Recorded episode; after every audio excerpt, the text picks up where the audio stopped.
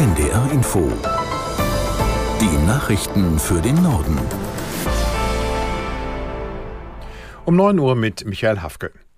Im spanischen Granada sprechen die 27 Staats- und Regierungschefs der EU heute darüber, wie sich die Gemeinschaft auf eine Erweiterung vorbereiten soll. Außerdem geht es um die gemeinsame Migrationspolitik. Helga Schmidt in Granada fasst zusammen, was momentan noch das Problem ist. Die meisten Punkte beim neuen Asylrecht sind vereinbart. Der Kern ist, dass Flüchtlinge, die in einem europäischen Land ankommen, Italien zum Beispiel oder Griechenland, dass die dann nach einem Schlüssel verteilt werden. Ähm, und das sieht vor, und jetzt kommen wir zum ersten Knackpunkt, dass Länder, die nicht bereit sind, Flüchtlinge aufzunehmen, dann stattdessen Geld bezahlen sollen, also eine Art Solidaritätsbeitrag für die Kosten der anderen leisten sollen. Dagegen wehren sich äh, vor allem Polen und Ungarn und äh, beide Länder wollen auch, zweiter Knackpunkt, freie Hand haben. Wenn besonders viele Flüchtlinge kommen, dann wollen sie von den normalen Schutzstandards abweichen können. Bei dem jüngsten russischen Angriff in der ukrainischen Region Kharkiv sind nach einer ersten Bilanz 51 Menschen getötet worden. Die Rakete war gestern im Dorf Rossa eingeschlagen. Aus Kiew Andrea Bär. Alle seien Zivilisten aus dem Dorf gewesen. Bis kommenden Sonntag gelten offizielle Trauertage in der gesamten Region Kharkiv und im Ort Rosa wurde eine Anlaufstelle für Anwohner eingerichtet. Die Rakete hatte am Donnerstagnachmittag ein Gebäude mit einem Café getroffen, das völlig zerstört wurde.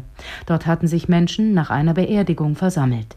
Die Stadt Kharkiv wurde am Freitagmorgen von russischer Seite aus erneut angegriffen. Nach Angaben der Polizei schlugen zwei Raketen ein. Getroffen wurde ein Wohnhaus und zivile Infrastruktur, wie es hieß.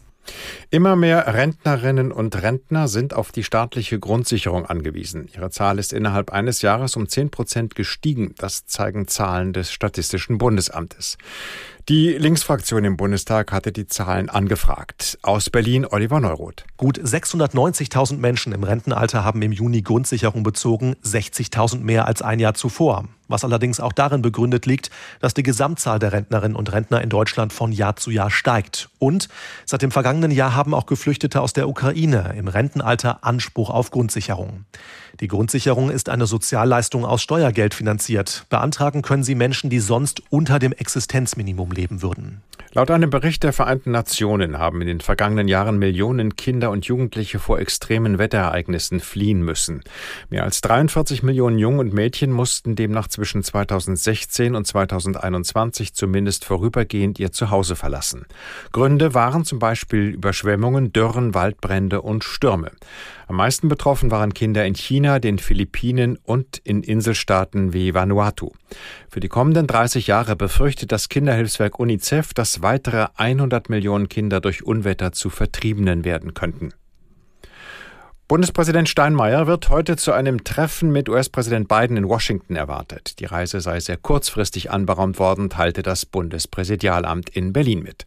Aus Washington Sebastian Hesse. Offiziell heißt es aus dem Weißen Haus, Präsident Biden habe das deutsche Staatsoberhaupt nach Washington eingeladen, um den German American Day zu begehen, den Tag der deutsch-amerikanischen Freundschaft, jeweils am 6. Oktober. Bidens Sprecherin LaPierre sagte, es gehe darum, die starken Bande zwischen den USA und Deutschland zu bekräftigen. Das schließe eine weitere enge Abstimmung als NATO-Partner ein. Thema zwischen Biden und Steinmeier solle auch das Verteidigen demokratischer Werte sein. Nach bisher veröffentlichtem Stand steht für Steinmeier in Washington außer der Begegnung im Weißen Haus lediglich noch eine kurze Pressebegegnung auf dem Programm. In der Fußball-Europa League hat Bayer Leverkusen auch sein zweites Gruppenspiel gewonnen. Die Rheinländer siegten beim norwegischen Vertreter Molde FK mit 2 zu 1. Zuvor hatte Freiburg gegen den englischen Erstligisten West Ham mit 1 zu 2 verloren.